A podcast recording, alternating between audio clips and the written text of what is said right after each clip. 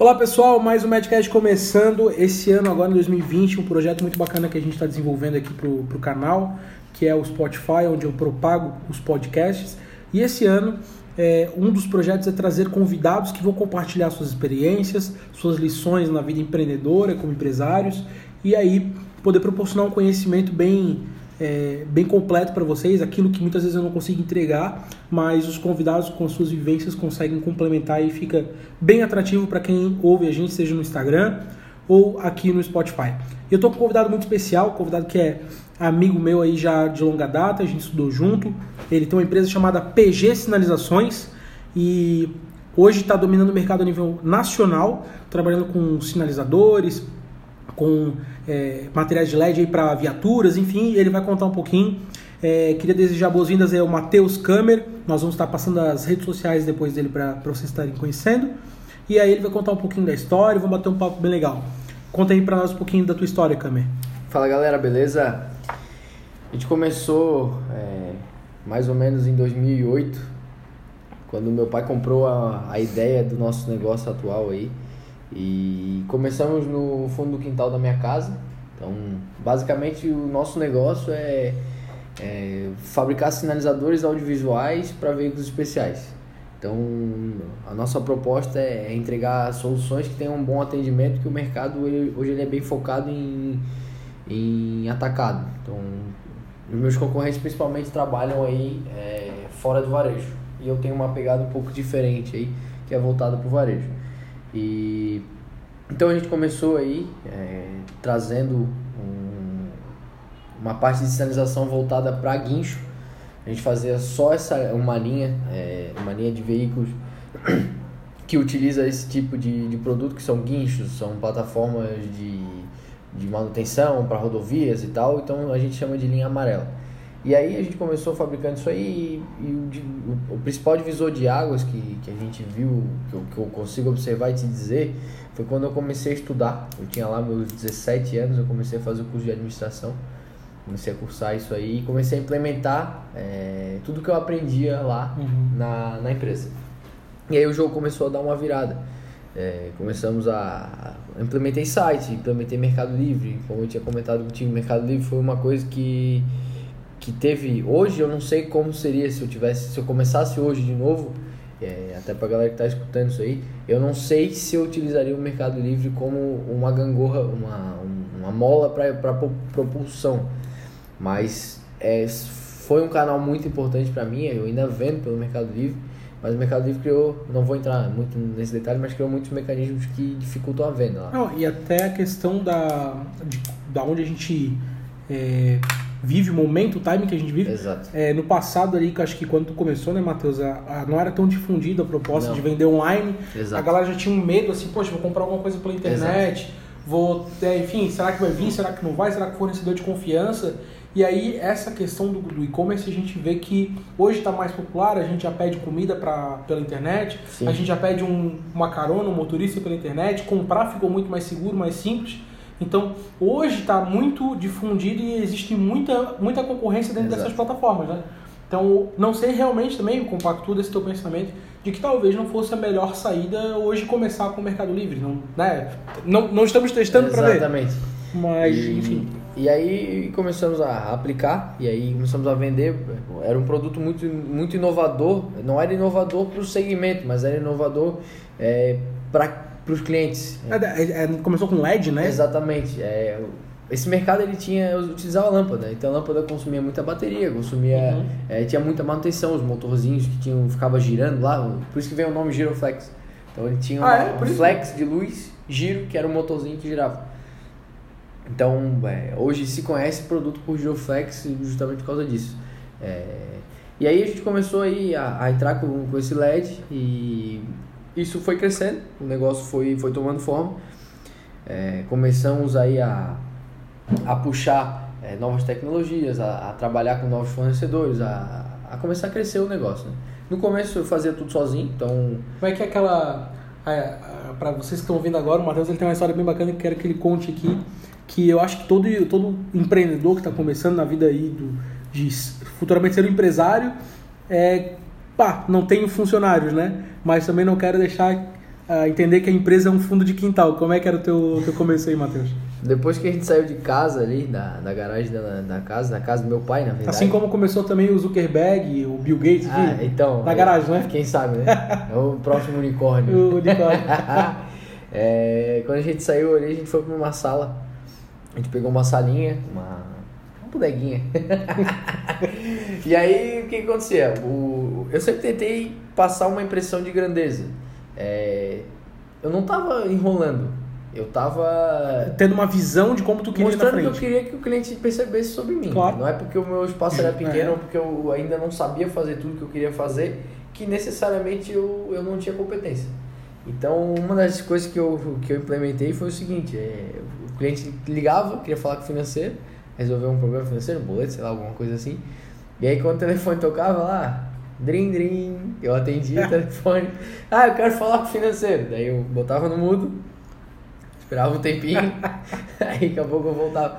Oi, o financeiro não tá por aqui, mas eu. Eu mesmo- posso resolver. Eu, eu mesmo vou ajudar, eu vou te ajudar Vamos aqui. O que que deu? O boleto? Tu não pagou o boleto? Aí Não. não, não- chegou a mudar a voz, a vez, bem? não. tu não pagou o boleto? Ah, então tá. Então eu vou, vou atualizar aqui e vou te mandar. E aí as coisas foram começaram a acontecer, a gente começou a implementar todo, toda uma metodologia, né? Na verdade não era uma coisa extremamente consciente. Era uma coisa que eu aprendia e eu ia implementando. Eu aprendia na faculdade. Uhum. No meu caso, como empreendedor, a faculdade foi sim uma, Fundamental, né? uma extraordinária ferramenta para o meu crescimento. É, não, não digo que todo mundo tem que fazer, não, não tem, tem colaboradores lá, tem muita gente. Mas na tua experiência foi um divisor. Pra né? mim foi, foi fora da, da caixa mesmo. Porque meu pai me ajudou muito, me ensinou muito com relação à venda, a, a comercial. Comprar, vender, negociar, baixar preço tá, tá, tá, tá, e correr atrás. Mas questão de gestão, né? De implementação de processos, de entender é, que nem tudo tu consegue fazer dar conta sozinho. Então, esse tipo de coisa é, foi, foi o conhecimento que eu consegui trazer da, da academia, da, da, da administração, né? E aí a gente foi para uma sala de 30 metros, aí contratei meu primeiro funcionário, e aí a gente começou a, a vender nível Brasil. Então, é, nesse processo aí, muita coisa foi mudando, a gente foi... Entre, Em- entre vendas e calotes? entre vendas e calotes, implementação de cartão de crédito, olha que, Ó, olha que legal. Então, Ah, isso há, a gente tá falando de, de 2000, uns sete anos atrás. é, mais, Mais. faz uns oito. Uns oito anos atrás. É. Cartão de crédito ainda era um. Né, achei, pô, vou pagar taxa. vou- Exatamente. Então, todo aquele processo, vale a pena, não vale, vou pagar 89. Na época eu pag... eu cheguei a pagar 189 reais por mês para ter, era uma aluguel pra ter uma máquina da Cielo com fio. A sem fio. fio. era 250.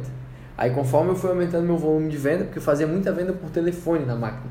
Eu, o que, que eu fazia? Meus concorrentes não vendiam assim, então eu vendia digitado Tu digitava o número do cartão, Isso. código verificador e, e e mandava bala. Então isso me fez vender bastante. E aí fui crescendo, contratando gente. é, um- um uma das coisas que eu acertei, tal- talvez de forma inconsciente, foi nas contratações. é, grande parte delas foram, foram muito boas. Tem gente que está até hoje comigo. Então tem funcionários que estão seis anos aí, quase desde o começo. Meu tio também está com a gente desde o, desde o começo, desde que a gente era lá em casa. E, as coisas foram acontecendo. Então a gente passou de basicamente uma garagem, daí a gente foi para 30 e poucos metros, aí a gente foi para 90 e poucos metros, depois a gente foi para 300 e poucos metros, e depois a gente triplicou de novo, então mil e poucos metros. Então as coisas foram acontecendo.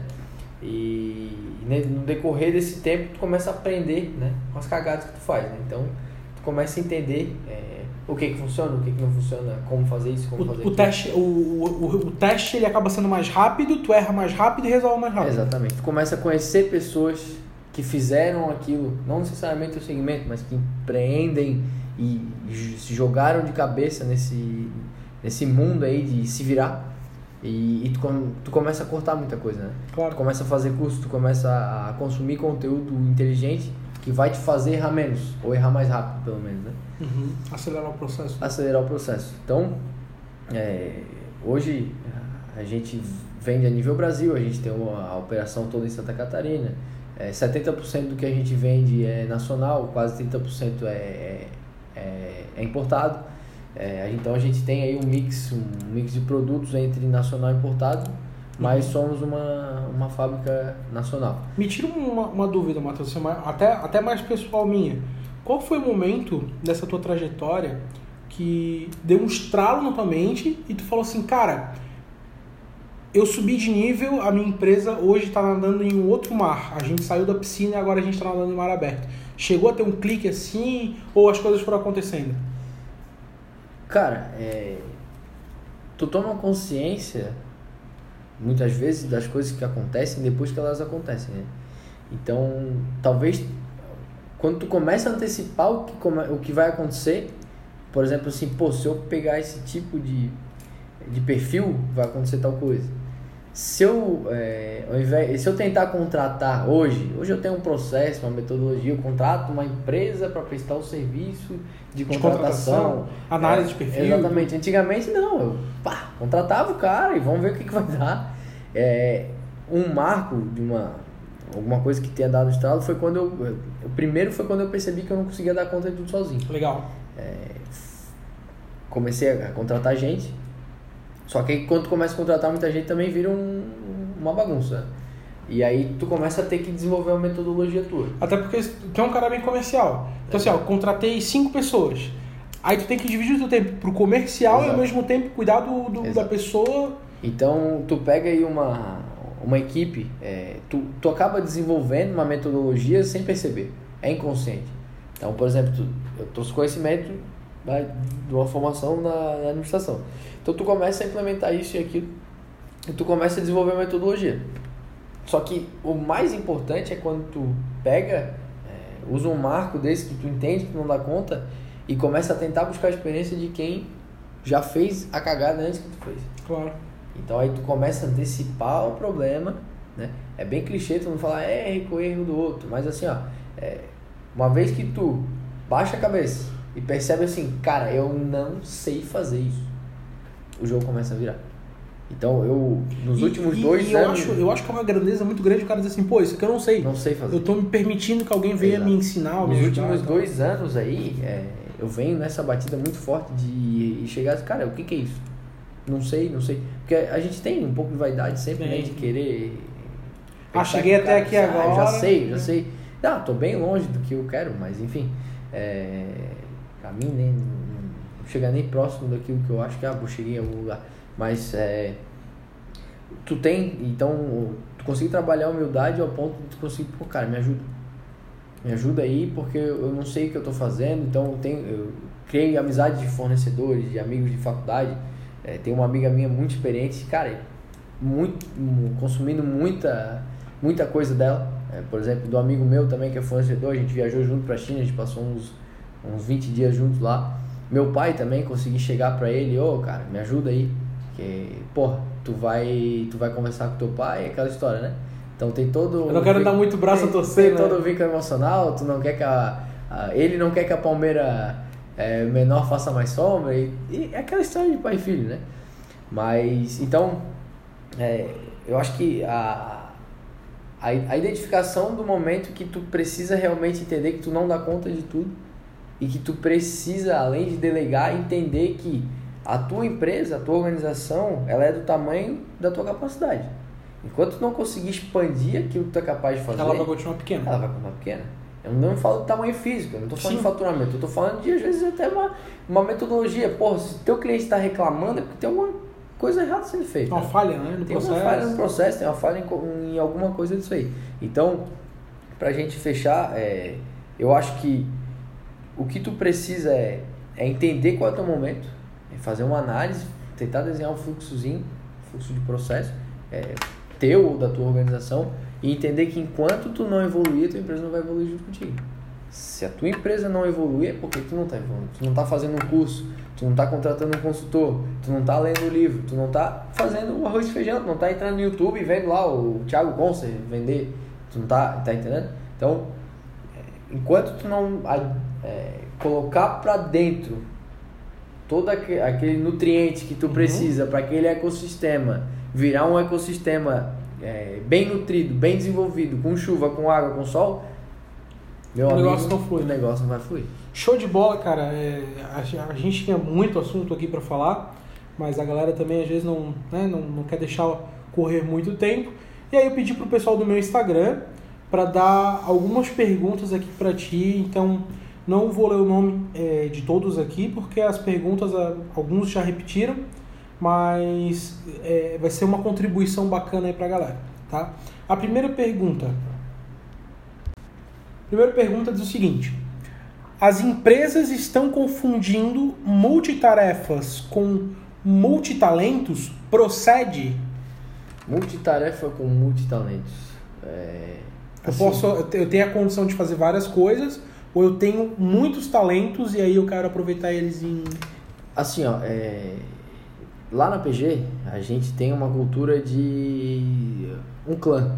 Existem uhum. várias denominações dentro do, de várias metodologias que se fala, e eu vejo a nossa empresa muito como um clã.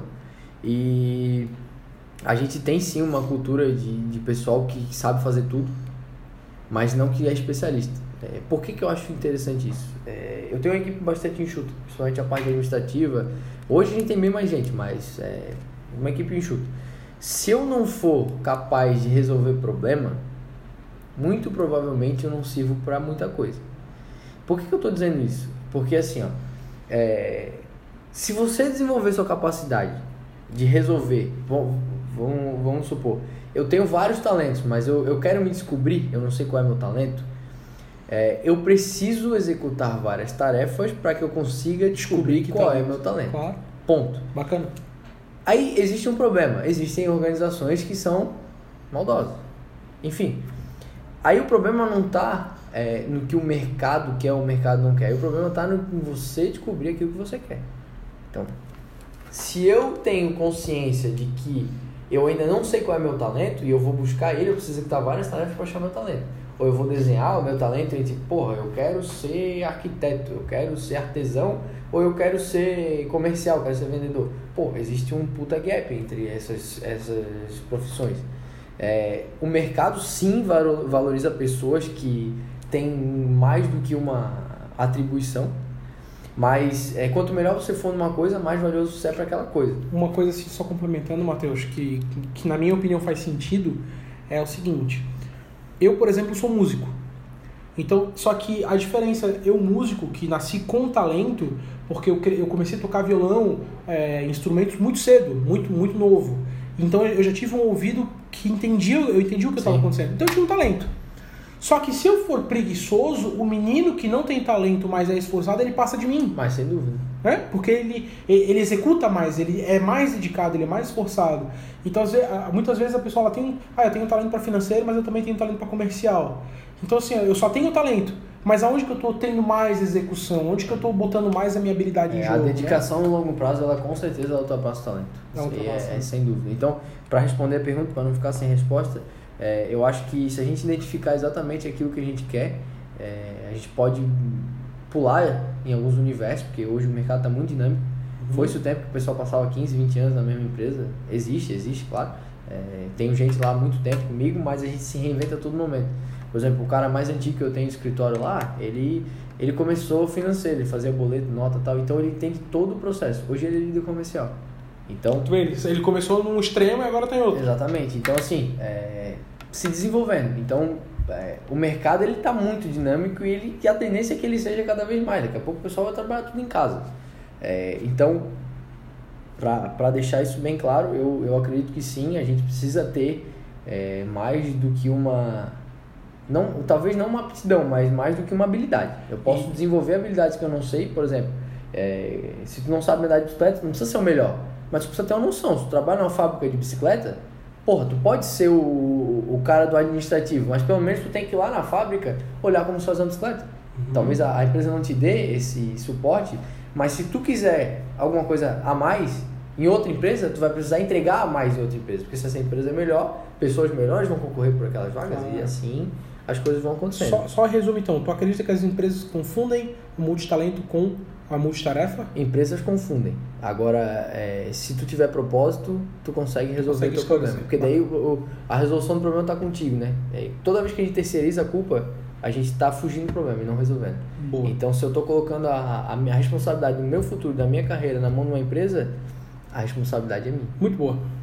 Bacana, vamos para a próxima. Como foi a parte de estruturação do negócio no primeiro ano? No primeiro ano, cara, foi sensacional, não tinha estruturação nenhuma. Foi fazer com o que tinha, Cara, assim, mão ó, na massa é, pé na porta. a gente comprou uma mesa, duas furadeiras, é, basicamente um fornecedor que fornecia tudo, que era os LEDs, e outro fornecedor que fornecia as cintas e as catracas que a gente vendia. E não havia estruturação, não havia processo, não havia absolutamente nada. Ou seja, não tem desculpa para começar. Não tinha nada. Não começa O que a gente tinha era meu tio que produzia, que ele fazia os sinalizadores, né, o Claudinei, ele, ele era bastante organizado. Mas não havia um processo, não havia uma metodologia, não havia um plano de negócio, não havia um plano de expansão, não havia um planejamento de venda, não tinha nada. Nenhum um PCP, né? um planejamento de controle de produção. Nada, nada. Não, não, não se tratava nem como produção, a gente vendia como loja, a gente dizia que ele era uma loja. Tá Então, é, para essa pergunta aí, a minha resposta é: não tinha planejamento nenhum. Só faz. Se eu começasse um negócio novo hoje, sim, eu, eu faria um planejamento, mas eu gastaria muito mais energia executando do que planejando. Só que o planejamento é importante para te dar norte. Mas o que difere o ganho do jogo com a perda do jogo é a execução. Bacana. Tem um, um cara que eu sigo no Instagram que ele fala que a execução é a mãe de todas as habilidades. Não tem. Tem Tu regra, né? pode ser o melhor jogador de videogame do mundo. Se tu não souber chutar bola, tu não sabe jogar bola. Sabe jogar videogame. Terceira pergunta.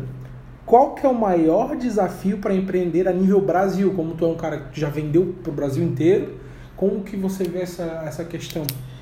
A maior dificuldade de vender a nível Brasil é a onipresença, certo? Então, Certo. vamos dizer assim, ó. Eu tive dificuldade quando eu comecei a entrar no no mercado de viaturas, que era fabricar sinalizador para viatura. Eu fazia sinalizador para guincho. Então, um sinalizador muito mais simples, mas menos complexo. Então, quando eu entrei nisso aí, todo mundo me perguntava assim, ó, quem tu é? Da onde tu veio? Qual é teu produto? E falava o nome do concorrente que a gente chama de você sabe quem, sabe do Harry Potter? Uhum. Pra não dizer o nome do, do site pra ele lá. Então, o que que acontece? Se, se tu conseguir um jeito de ser onipresente, é claro que tu não vai atingir todo mundo. Tu não precisa vender pra todo mundo. não- mas é, Até porque quem quer vender para todo mundo não vende para ninguém. vende né? pra, pra nada. Então, assim, a, a maior dificuldade de, de executar um plano, um, um plano de expansão é tu conhecer teu canal de aquisição. Né? Uhum. No meu caso, o meu plano de expansão foi eu, dentro do meu carro, Indo no chão, rodando quilômetro e pau. Então, até, até porque o perfil do teu público, ele é um perfil que ele não tá digital. não tá digital. Ele É. tá na- no- no Hoje a gente tem, no tem no trazido ferramentas, estamos com consultoria para isso, para que a gente consiga diminuir o custo desse cara, para que a gente consiga talvez ser um pouco mais onipresente, né? Uhum. É, e diminuir o custo desse cara, trazer ele mais para perto. Mas é, eu acho que o- a maior dificuldade é, é realmente conseguir pegar qual é o meu caminho. Porra, como que eu vou vender para esse cara? Qual é o meu público? Eu- vamos dizer, eu já tenho persona definida, eu já sei para quem que eu vou vender. Na época eu não tinha porra nenhuma disso, eu só sabia que eu ia vender para fabricante de Uhum. Então eu peguei meu carro, enchi o carro de sinalizador e fui vender para fabricante de guincho. E, e saía de Florianópolis, ia para Curitiba, de Curitiba ia para São Paulo, São Paulo ia para Rio de Janeiro, ia para Minas Gerais. É, quando eu tinha já a- a- algum administrativo dentro da empresa, eu ficava 15 dias, 20 dias na estrada. Se é o melhor jeito, eu não sei. Mas funcionou. Pois é, se eu faria de novo hoje, eu não, sei. Eu, eu, eu, eu planejaria antes de fazer, mas funcionou. É, eu, eu peguei os maiores fabricantes do Brasil de- de- desse jeito, batendo na porta, mas muito importante, eu fazia muito rapport. Para quem não conhece, rapport é uma ferramenta de conexão. Uhum. Então, o rapport prega que você está cinco pessoas de qualquer pessoa que você não conhece. Então, sempre que eu. Sempre não, mas na maioria das vezes que eu, que eu decidia visitar ou tentar vender para alguma empresa, eu tentava colocar alguém que eu conhecia para me levar lá. Então, em, em grandes empresas eu tinha outros clientes que, que eu criava relacionamento, que conheciam os donos dessas fábricas, e muito importante nesse, nesse plano é, é conhecer quem decide, né? Isso é um, é um princípio da venda. É, eu pegava esses caras eu fazia eles irem comigo. Então, tinha um, hoje o Teodoro, muito amigo meu, é, a, gente, a gente criou esse relacionamento ele me levou em vários lugares, mas antes a gente não tinha amizade. Então, é, esse processo aí de, de expansão, ele vai te demandar é conhecimento de canal. No meu caso não era digital, mas eu não sei o que, que tu vende. Então, é, precisa necessariamente entender onde é que está teu cliente e o que, que ele quer comprar. E aí, a partir disso, define o. Expandir. Expandir. Bacana. É, vamos lá. como que tu imagina o teu negócio daqui a 10 anos? Bem, bem acho que pessoal, mas é, tu consegue visualizar um crescimento em 10 anos? 10 anos é longo, né? É muito tempo, não, uma década, né? É, é o dobro. Vamos, é o... vamos pensar o seguinte: há 10 anos atrás, em 2010, tu imaginaria que. Não, não. Eu não conseguia ter. Eu, eu queria muito crescer, mas eu não achei que eu ia, eu ia conseguir montar uma operação, uma estrutura como eu tenho hoje, apesar de não ser hoje não ser metade daquilo que eu quero ter. Eu gosto de planejar para 2, 5 anos, eu tenho o nosso planejamento para 2, 5 anos, porque eu acho que o mercado. Médio longo, né? Cara, eu acho que o mercado em 10 anos. Ele vai estar tá totalmente sem dizer se vão se consumir sinalizador daqui a 10 anos. Eu, eu concordo, cara, porque assim, ó, se tu parar pra pensar. No, aí a gente está falando de, de consumidor, comportamento do consumidor. Há, há 10 anos atrás a gente não comprava pela internet, como não eu falei anteriormente. A nossa, o nosso, o nosso tu ia no shopping. Tu ia no shopping. Pô, eu comprava do cara que eu conhecia, Sim, do, de indicação. Ah, pô, eu tenho que ouvir falar, a gente era muito mais desconfiado. Sim. Como vai estar o comportamento? Eu acho que essa, essa mudança ela tem que ser periódica, né? Tu tem que ir se adaptando à medida que o mercado vai. O planejamento pessoal é diferente do profissional, é. né? Então, é claro que é, a gente vislumbra crescimento, tenho projeções de faturamento para os próximos 2, 5 anos. Consequentemente, se eu tenho projeção para 2, 5, eu vou ter para 10. E aí a gente tem essa estrutura desenhada mas é, eu, eu vejo médio e longo para mim como 2 a 5, porque daí eu vou corrigindo isso e conforme eu vou fazendo missão, visão e valores, que é bem importante também, uhum. a gente passo a passo vai traçando novas metas, novos objetivos, né? porque é, eu só estou vivo hoje porque, falo empresa, né? Porque a gente foi mudando muito o portfólio, foi mudando muito a forma. Entendendo a necessidade do cliente, né? E mudando clientes também. Mudando porque cliente. a gente não precisa vender sempre para a mesma pessoa e nem sempre o mesmo projeto, nem o mesmo produto, né? Então, se tu vende suco de laranja hoje, amanhã pode vender de limão, mas amanhã tu também pode vender laranja e polpa. Ou tu pode vender o laranja pro, pro Ou tu pode fabricar e laranja pro, pro policial. Tu pode fabricar uma máquina que faz laranja, ou que tritura laranja, ou que faz uma biomassa de laranja que constrói casa. E aí? Então, se tu ficar preso na Matrix, Tu nunca vai sair dela. Nunca vai sair dela. Então, é... e, e hoje os negócios que não desenvolveram a mentalidade para crescerem nessa velocidade que o mercado cresceu em 10 anos, ou ele já faliu ou ele está em processo de falência. Ou tu tá crescendo ou tu tá morrendo. Ou tá, não é? Não tem muito. Ou tu cresce ou tu morre. Não, não tem, tem, muito. É, é igual plantinha, velho. Não tem muito jeito, não. E, cara, vamos para a última pergunta aqui. Eu acho essa aqui muito bacana. É um tema que, que eu quero levar mais a fundo em outros momentos, que é como perder o medo de dar o primeiro passo? Cara, assim, ó, é... eu falo pra minha namorada isso aí, pra Vanessa. Ela, ela se formou agora, ela tirou a OAB e eu falo assim: Tu gosta de arma? Beleza, mas tu sabe como é que funciona uma arma. É, se tu tiver uma situação de risco, tá? Vamos supor que tu tenha uma situação de risco que, por independente se tu gosta de arma ou não, não interessa. Tu tens acesso a uma. E eu não tô. Não tem nada de discurso com relação a essa parada, não. Só não vamos começar a imitar o Bolsonaro aí. É, ok. Então, é. O que, que tu faz primeiro se tu tiver numa situação de risco, tu tiver uma arma? O instinto do ser humano é tomar ação de autodefesa. Basicamente, tu vai atirar.